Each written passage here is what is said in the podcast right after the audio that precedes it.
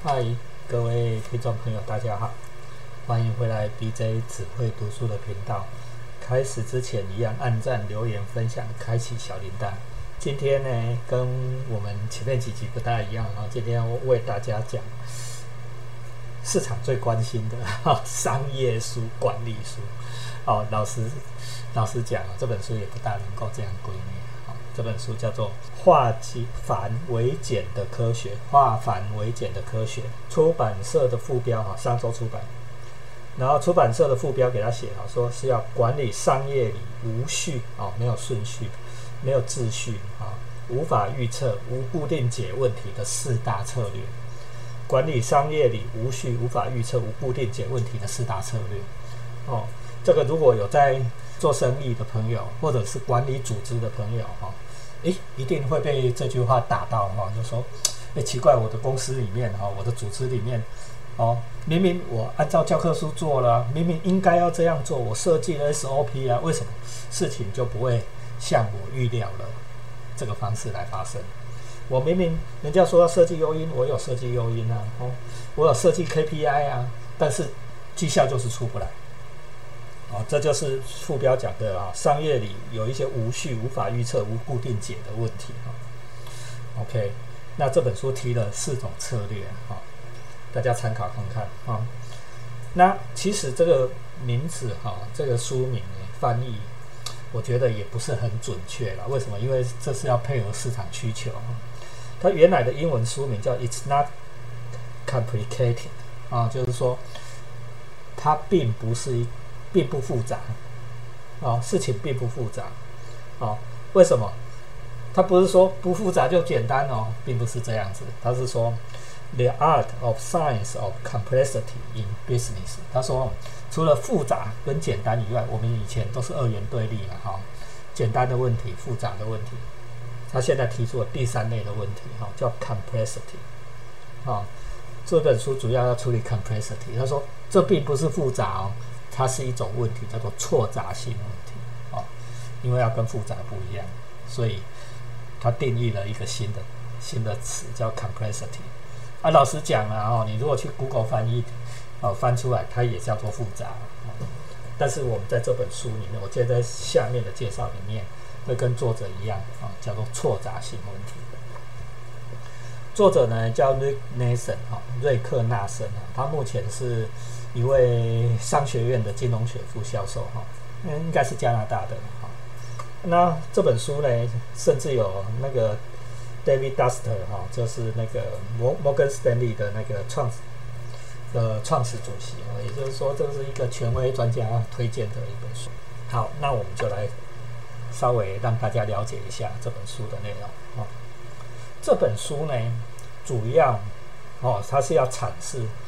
complicated 跟 complex，complex 啊是不一样的问题，它是要解释复杂跟错杂哦，其实是两类不一样的管理问题。生物学家会这样讲，说什么叫做在生物学里面什么叫复杂议题？是指可以有系统和逻辑的方式，把一个系统各个方式拆开来、区分开来、独立处理，把问题拆分开来。独立处理，这叫分析法哈。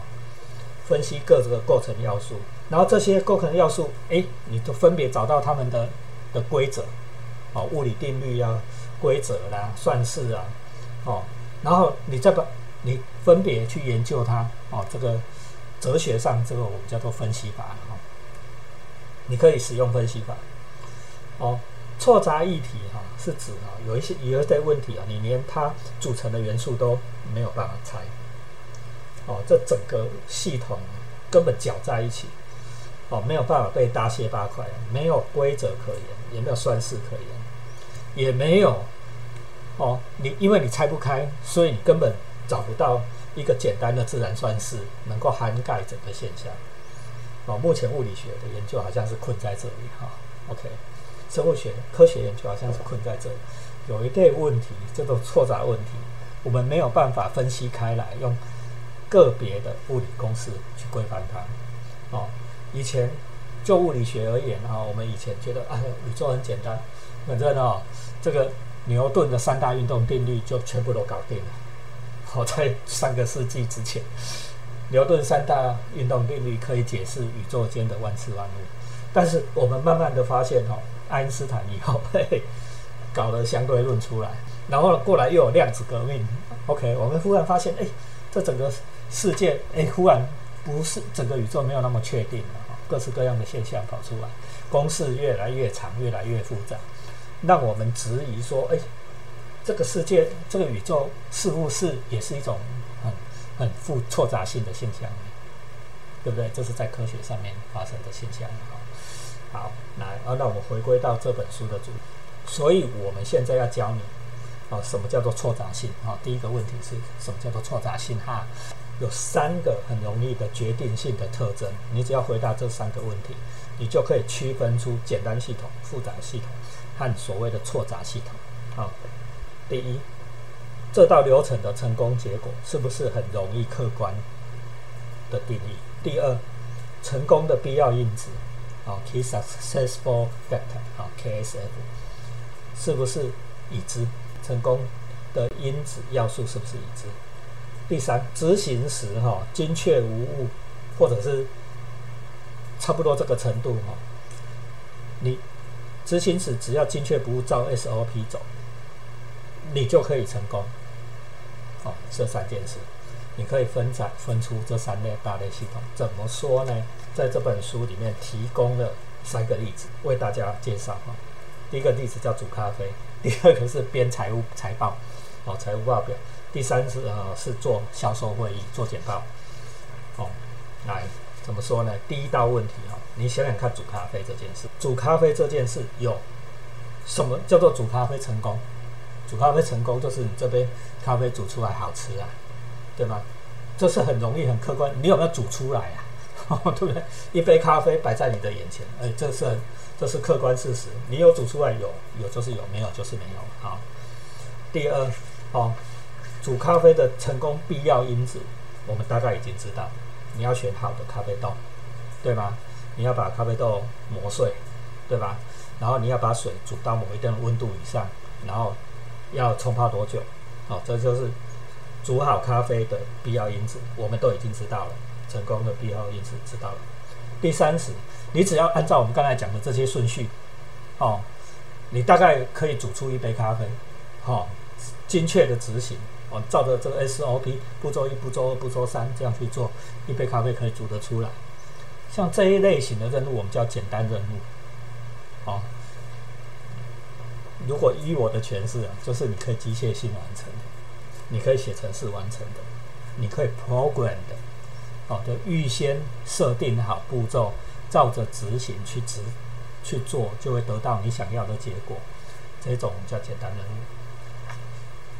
第二型的任务呢，叫做复杂任务。复杂任务呢，它做一个例子，叫做什么？叫做编会计报表。好。什么叫做编会计报表？编会计报表，什么叫做它的成功？可不可以客观定义？可以啊，你有编出来，对不对？资产负债表、现金流量表，什么什么表，什么表？那你有编出来，摆在你的眼前，对不对？数字有没有错？哦，这叫成功嘛，对不对？成功可以客观的定义。好，第二，成功因子知不知道？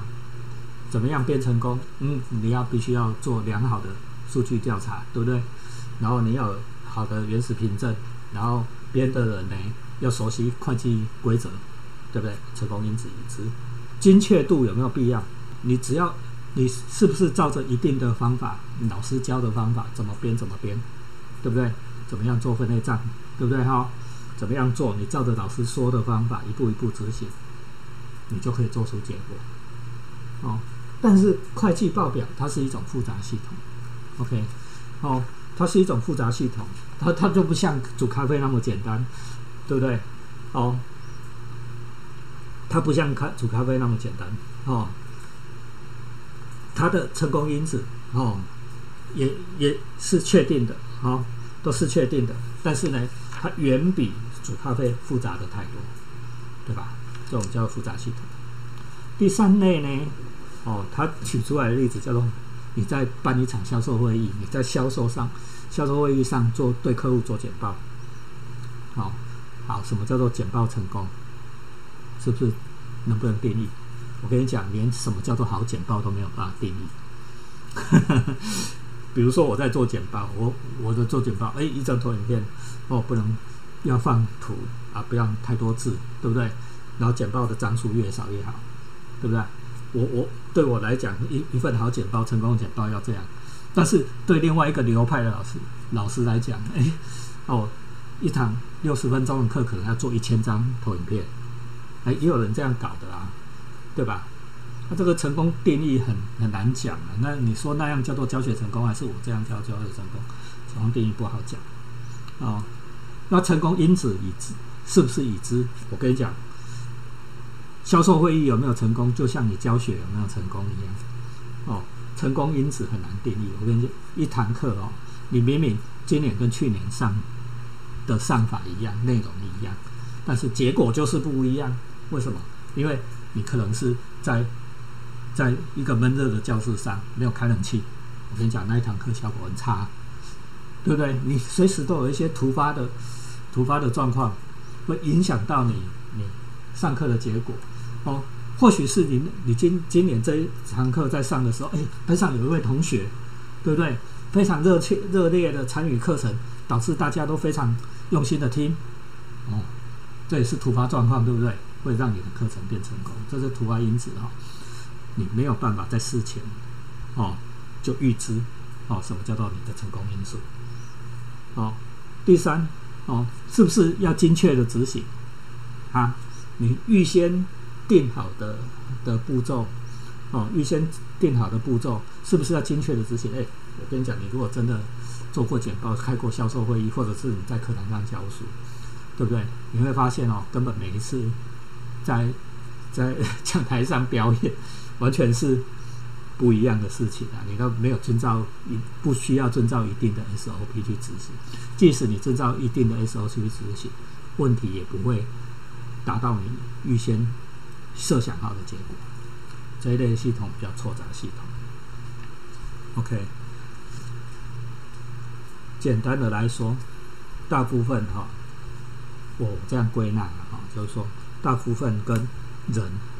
组织有关的问题，大部分都是错杂系统管理问题，绝大部分都是错杂系统。哦，面对人的问题，大部分错杂；面对事、面对物的问题，大概都是简单系统、复杂系统。面对人的问题，大部分都错杂系统。好，书很厚哈，没有办法一步一步一步跟大家解释哈，所以我们直接跳到他后面介绍的。啊，他后面介绍的说，那你这时候科学决定论就不适用，在错杂系统里面哈，科学决定论就不能。什么叫科学决定论？这是拉普拉斯以来的，或者是在管理学上我们讲泰勒泰勒以来的科学管理不适用。为什么？你像我们某市长常常在讲 SOP SOP，对不对？SOP 我跟你讲，管理事情可以，管理东西可以，管理机械可以，我这个管人。SOP 常常都不好哦，你只要做过领导人，做过做过管理者，你大概就知道那个规则下去哈，定一条规则，一大堆人要钻漏洞，对吗？这是很明显的错杂系统的特征哦，而且每个人想到的方式千奇百怪，都是你当初在定规则的时候、定 SOP 的时候没想到的。有些人会拒绝遵循 SOP 去做。对不对？有些人想出奇奇怪怪的理由，不照你的方式去执行，对不对？哦，那你会很头大，我就觉得哦，这个世界怎么那么复杂呢？哦，怎么那么复杂？明明想好的事情，明明是对的事情，但是不会这这这样发生。人跟人有关的，大部分都复杂错杂系统。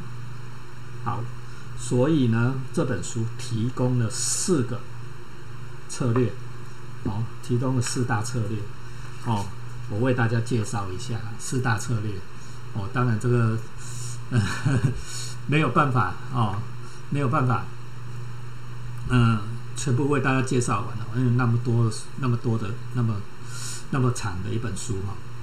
我简单的为大家介绍四大策略。四种策略，四种战术。第一，你一定要明确的辨识出你在处理哪一种类型的系统。问题在你的眼前的时候，你要先辨认辨认出，什这个是不是错杂系统？是简单系统，还是复杂系统，还是错杂系统？这个事情很重要。今天问题丢在你眼前的时候，什么是错杂系统？你一定要辨识出来。刚依照我们刚才那三个原则，你去辨识看看。好，那老师再提供一个简单的，跟众人有关的，很多利害关系人的，对不对？像生物一样自行演化的，这个大概都错杂系统。啊，你没有办法用固定方法去管理的，这个叫叫错杂系统。啊，第二，你要思考哦。错杂系统，你不能用以前的方法思考，你老是想要解决问题。哦，现在很流行 PBL（Problem 哦 Based Learning），哦 就是我们像我是工程底的，工程学工程的人，整个脑子就是要解决问题。常常问题一来，我就在想解答。哦，我跟你讲，错杂系统没有办法。哦，简单系统、复杂系统可以，你可以写想解法。你一来，你就你先辨识出来，然后你就开始想解法，你开始 program，哦，你开始写程式，哦，写程式啊，先写 SOP，这 OK。错杂系统，你要放弃，放弃这个想法，你不要想老想要解问题。反过来讲，你要思考怎么样管理它。错杂性只要管理它，你不要解它，管理它，不要解它，哦。第三个，好，你要采取。其实我觉得这一点最重要。遇到问题的时候，你要先试后学再适应。先试后学再适应，先试，先小规模去试啊。这个我们这有机会我再为大家介绍另外一本书，叫那个《金石创业》哈，Pivot 啊。你不要哈说要想要把整体的问题、所有的配套措施通通都想齐全了。哎，我们在学校里面，老师哈要是要抗拒你执行什么事，学生要抗拒你执行什么事，很简单哦。现在大家都很会讲配套措施在哪里，对不对？他就讲，他说哈，你管理错杂系统的时候，你千万不要落入这个圈套。千万不要想说我要整体方案通通都好了，OK，配套措施都好了，你才要推出，这样不对。你应该要用小型的，先试做，先试。哦，你想要怎么解？你先用小型的方案先试，这这个很重要。从尝试里面尝试错误，先试。我跟你讲，错误的可能性很高啦，对不对？但是你在错误里面，错误是有价值的。你从错误里面去学，去学习，这才是我们要的。哦，原来这样做会产生这样的错误啊！那我怎么样稍微调一点点，调一点点，好，让这整个系统往我们想要走的方向去走。先试，再学习，然后最后再让整体组织适应它。哦，慢慢的调整，这是生物的做法，生物群体的做法是这样。哦，蚂蚁先出去乱冲，哦，就是蚂蚁蚁群，工蜂、工蚁先出去乱冲，对不对？我跟你讲，有些工蚁在半路就死掉了，对不对？出去试，对吗？试了以后，整体再往那个正确的方向去走，哦，这叫先试后学再适应 （Adapt） 要用演化适应的想法去解决错杂性问题，啊，去处理错杂性问题，不要说解决，没有办法解决，去处理错杂性问题。第四，你要能够，你要培养你自己错杂性的心态啊，放弃哈。我们刚才讲放弃 SOP 啊，不要一直在想 SOP 了，不要再想 SOP 了，不要再想 SOP 了，采取错杂性的心态。我容许我们群体的智慧自行演化，对不对哈？要容错，OK，容错哦。错了没关系了，你这下面的人乱搞没关系啦，哦，你的学生乱搞没关系啦，你的你管理的人乱搞，你的员工稍微乱搞没关系，为什么？因为你知道，哎，小许的错误是我们必须要容忍的，哦，我们只要设定好哦那个大致的方向，不要让他们走歪，这样也就好了。那就需要我们领导人改变心态，改做一种错杂性的心态，才能处理。哦，简单的来说，哈，我们用了二十分钟左右为大家介绍这一本，我觉得这是我意外得得到的一本书了哈，化繁为简的科学，哦，商周出版社出版。希望你会喜欢，好，如果你喜欢我刚才的介绍的话，去找来读吧。好，谢谢大家。BJ 只会读书，按赞、留言、分享，开启小铃铛。拜拜。